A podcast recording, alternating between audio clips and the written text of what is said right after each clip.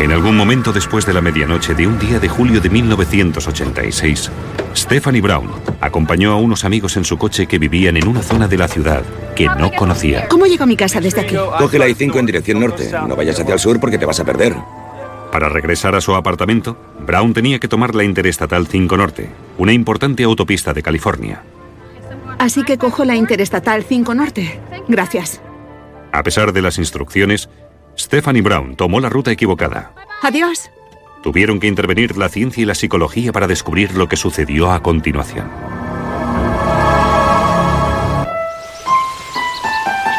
Un pescador que bajaba por este sendero de una apartada zona montañosa de las afueras de Sacramento, California, descubrió el cuerpo semidesnudo de una mujer joven flotando boca abajo en un canal de riego inundado. Tenía una marca roja en el cuello, una señal de estrangulamiento. Era una zona muy aislada y desalojada junto a un campo de maíz. No había casas ni civilización en ninguna parte. Era un lugar muy solitario y sin duda Stephanie estaba consciente durante el trayecto. No sabemos cuánto tiempo jugó con ella. No sabemos durante cuánto tiempo la torturó. No sabemos cuánto tiempo tardó en morir.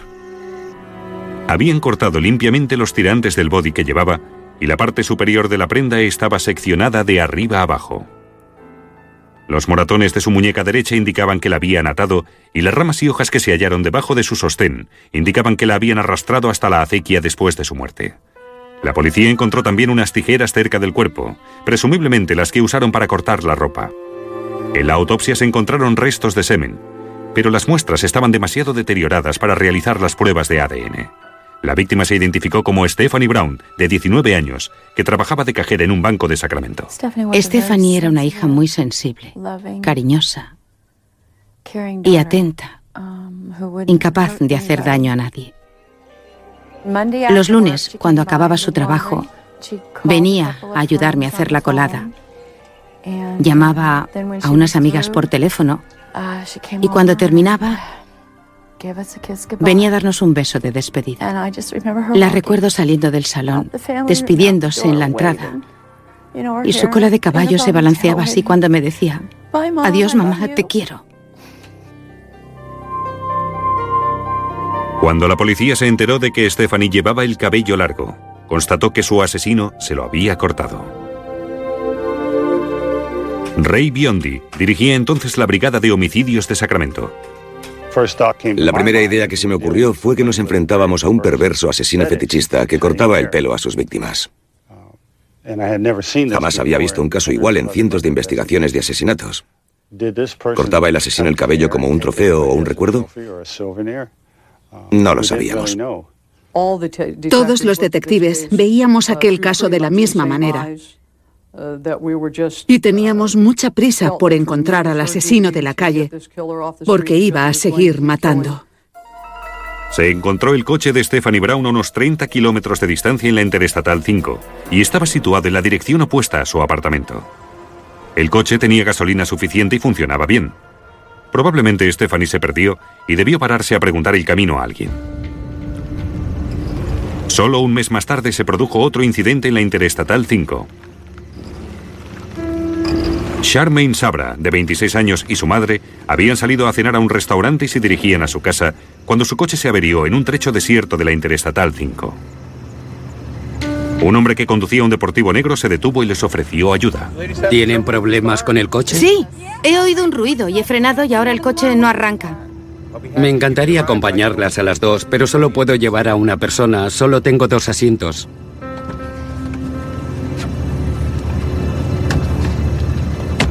Volveré lo antes posible. Fue la última vez que su madre la vio.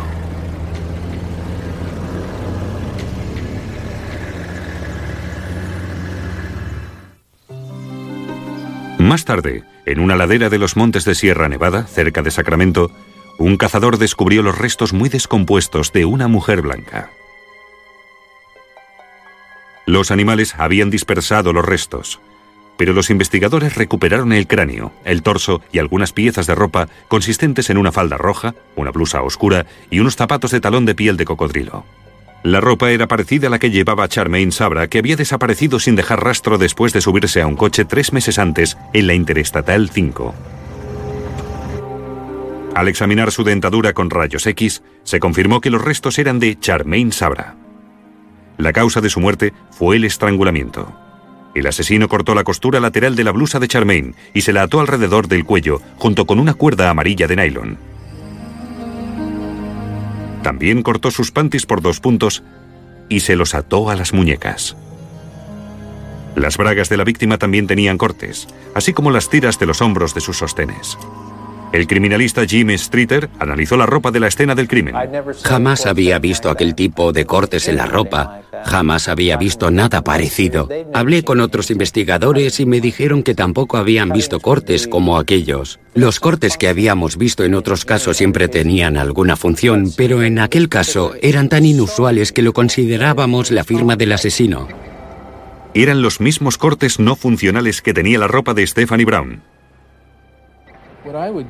Mi deducción fue que el asesino efectuaba los primeros cortes para excitarse sexualmente y que después le permitían realizar y llevar a cabo la violación.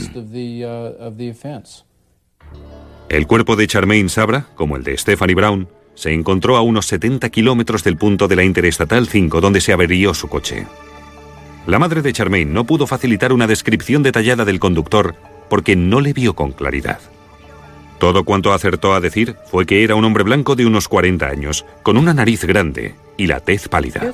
Es difícil imaginar que pretendiera raptar a Charmaine para matarla, sabiendo que había dejado a su madre como testigo. Para mí no tiene ningún sentido. Bruce Henderson describe la sofisticación de este asesino en serie en su libro Siguiendo pistas.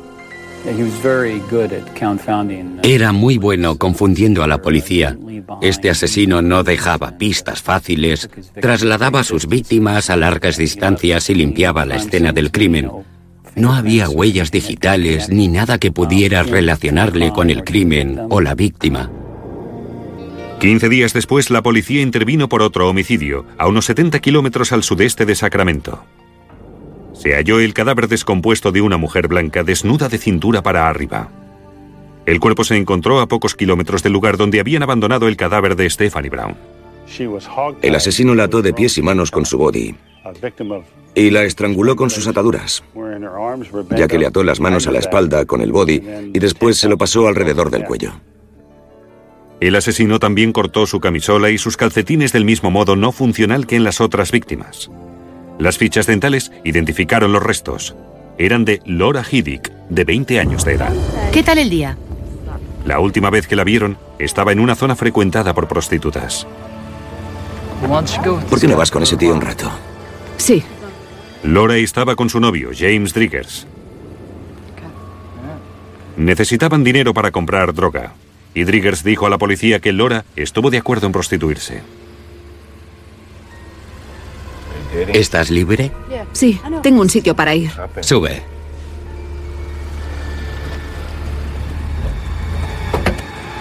Lora se fue con un cliente en un coche blanco.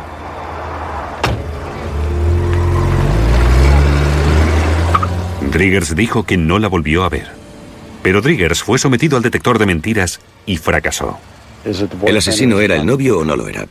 Los primeros sospechosos que hay que eliminar son las personas cercanas a la víctima. La policía estaba convencida de que todos los asesinatos guardaban relación. Pero si Driggers tuvo que ver con la muerte de su novia, ¿qué conexión tenía con las demás víctimas? Un asesino en serie andaba suelto en el centro de California. Primero, raptando mujeres en la Interestatal 5, y más tarde, buscando prostitutas en el centro de Sacramento. Emitimos avisos informando a los ciudadanos de que su vida corría peligro si aceptaban ayuda de extraños. Este asunto se convirtió en algo muy personal, porque todos teníamos familiares y seres queridos que a veces conducían solos por las carreteras. Agentes de policía se disfrazaron de prostitutas como cebo para atrapar al asesino, y también fingieron tener problemas con el coche en la Interestatal 5. Pero a pesar de sus esfuerzos, los asesinatos continuaron. El domingo 21 de junio de 1987, en los remotos bosques de Deer Creek, en el condado de Amador, una familia que paseaba en bicicleta encontró un rastro de sangre en el camino. Y al pie de una colina cercana descubrió el cuerpo desnudo de una mujer blanca. La habían apuñalado en el cuello, el pecho y el hombro. Su camiseta, shorts y ropa interior presentaban los mismos cortes no funcionales de los otros casos. Identificaron a la víctima como Karen Finch, de 25 años. Estaba divorciada y era madre de una niña de dos años. Su coche se encontró cerca de la Interestatal 5 en perfecto estado. Sus sandalias aún estaban en el coche. Si caminó descalza, no debía pretender ir muy lejos. Tenía un trozo de... un fragmento de cinta adhesiva en el pelo. Este detalle nos hizo caer en la cuenta de que había sucedido lo mismo en el caso de Stephanie Brown. Por eso le cortaron el pelo. El asesino usaba cinta adhesiva para amordazar a sus víctimas y siempre la cortaba para retirarla antes de abandonar la escena del crimen. Debía saber que la cara pegajosa de la cinta era una rica fuente de huellas digitales. Pero aquella vez, algo salió mal. Probablemente Karen Finch se resistió. Y entonces el asesino usó lo que llevaba en la mano, las tijeras, para apuñalarla.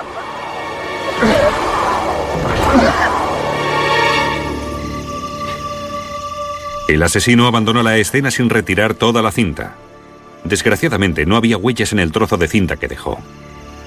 Los cuerpos se encontraron a cierta distancia del lugar donde aparcaba su vehículo. Algunas distancias son muy largas para llevar a las víctimas a cuestas, de modo que estábamos seguros de que las obligó a caminar. En aquel momento debían tener las manos atadas. Unas semanas más tarde, la policía se enfrentó a otro asesinato. En una zona desierta cerca de la autopista 50, cerca del lago Tahoe, se halló el cuerpo desnudo y descompuesto de Darcy Fragenpol, de 17 años. Darcy era una vagabunda que trabajaba como prostituta en Sacramento. Darcy era una niña muy cariñosa, muy afectuosa. Siempre mantuvimos una estrecha relación. Darcy tomó decisiones equivocadas, malas decisiones, pero no decidió morir. La hallaron con su panty metido en la boca y con los mismos cortes aleatorios en su ropa. La causa de su muerte fue el estrangulamiento. Tenía la blusa atada al cuello con un garrote de madera. Cerca de su ropa se encontraron dos trozos de cuerda. El asesino se divirtió con aquel garrote. Quizás le daba vueltas mientras le decía, ven, quieta, ven, haz esto o lo otro. No te pasará nada. Haz lo que te digo. Creo que jugó con ella de este modo y cuando acabó, la estranguló y la mató. La cuerda era de nylon. Y después de consultar a diversos fabricantes de cuerda, la policía descubrió que se trataba del tipo de cuerda usada en los paracaídas. A pesar de no haber superado el examen con el polígrafo, James Driggers ya no era sospechoso de los asesinatos porque la policía comprobó que no tenía coche ni ningún medio para transportar a las víctimas a los remotos lugares en que las abandonaron. Por algún motivo, cortar la ropa de las víctimas era importante para el asesino. Tan importante que lo hizo en todos sus crímenes. Tan importante que llevaba siempre unas tijeras para realizar el mismo ritual en todos sus asesinatos. Lloré por todas las víctimas. Era todo muy dramático. Tras un año y medio estudiando las pruebas físicas, intentando relacionarlo todo y encontrar al asesino para que no volviera a matar, a veces resultaba abrumador. El asesino tenía experiencia. Sabía exactamente lo que hacía y perfeccionaba su técnica con cada caso. La única pista que tenía la policía para localizar al asesino en serie era su modo de llevar a cabo sus crímenes. Su característico estilo consistía en el tipo de cuerda y el cortado de la ropa. Unos meses más tarde, un incidente sin relación aparente llamó la atención de la brigada de homicidios.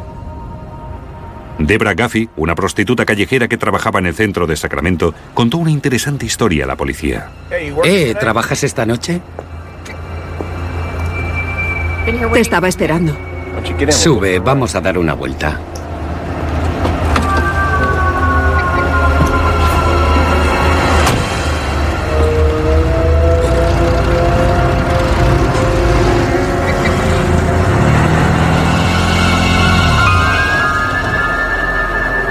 Al aparcar el coche, el cliente se puso violento. Golpeó la cabeza de Debra contra el salpicadero del coche e intentó esposarla. ¡Déjame! ¡Déjame! ¡No! ¡Dame eso! Debra Gaffy consiguió escapar.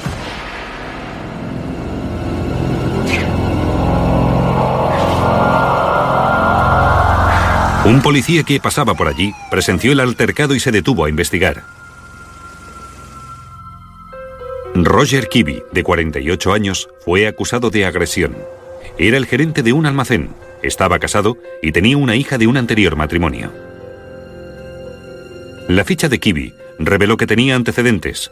Le habían detenido 30 años antes, cuando tenía 15, por robar ropa interior de mujer colgada para secar y cortarla de un modo aleatorio y no funcional con unas tijeras de su madre.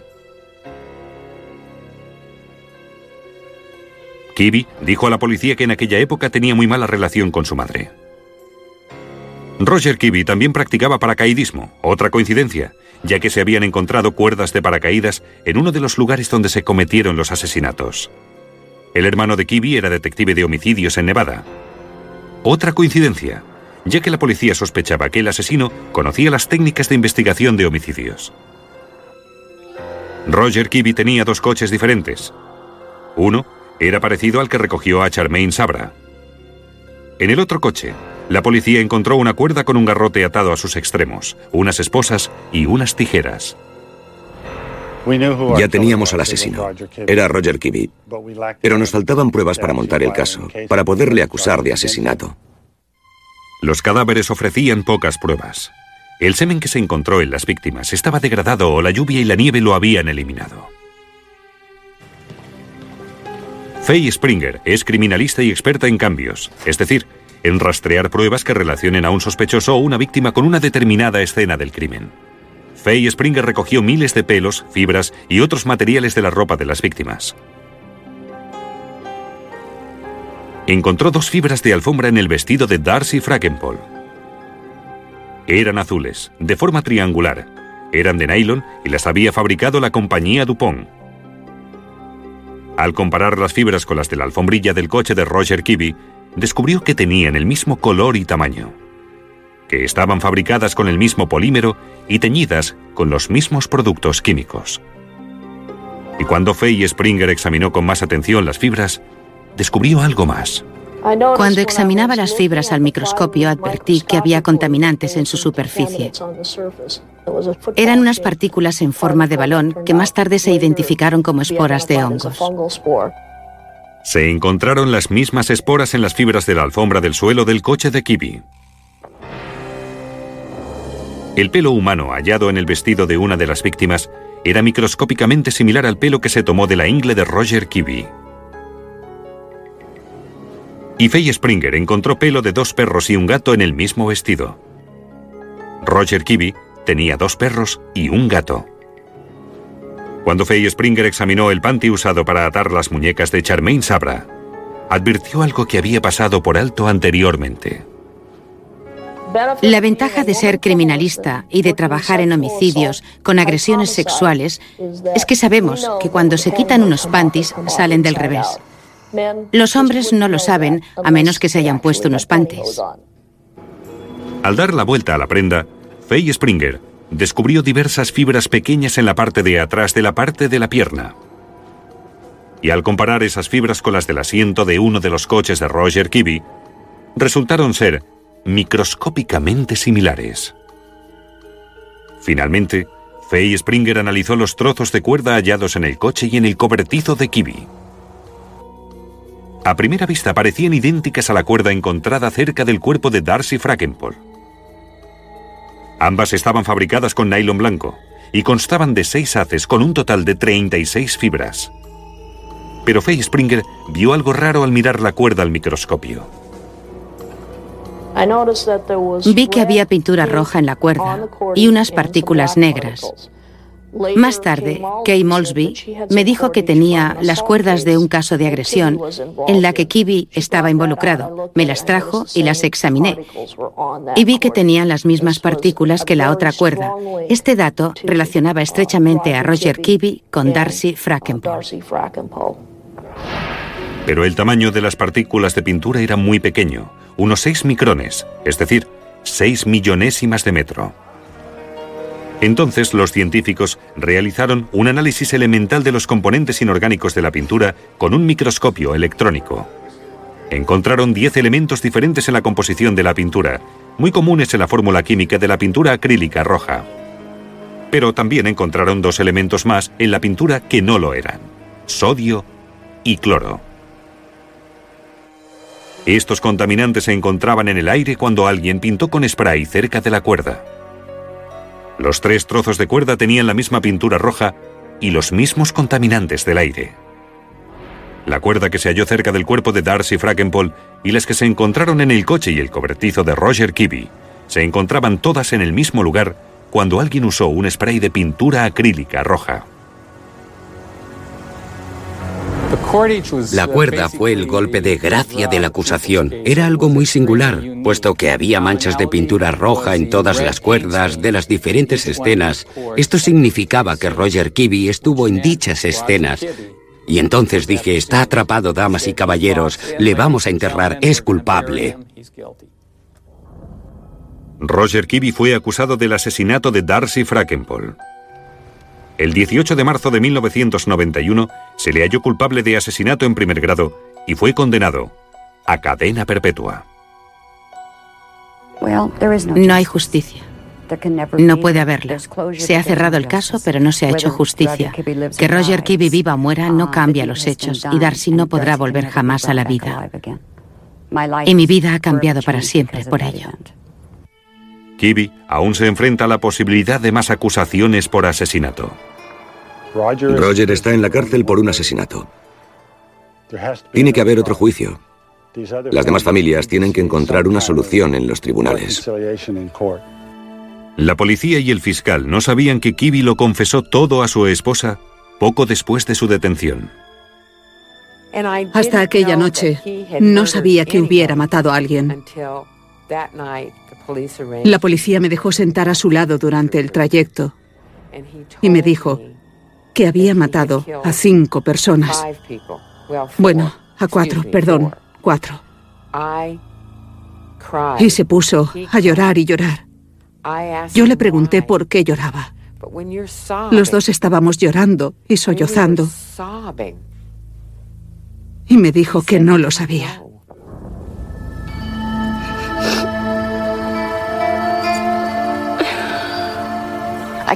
Salí del juicio destrozada y pensando que no era suficiente. Porque no es suficiente. Mi hija está muerta y muchas otras chicas también. Y ese hombre lo único que sabe decir es, ¿a qué viene tanto jaleo? Yo solo maté a unas chicas. Ojalá hubiera podido hacer algo. Ojalá hubiera podido pararlo todo antes de que las matara. Lo siento. Lo siento muchísimo. Lo siento por sus sufrimientos, por sus padres, también lo siento por ellos, porque él mató a sus hijas.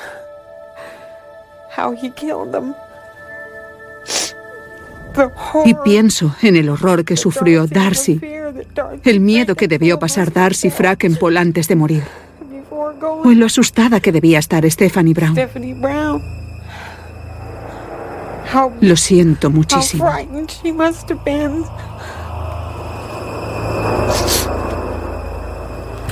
Lo siento.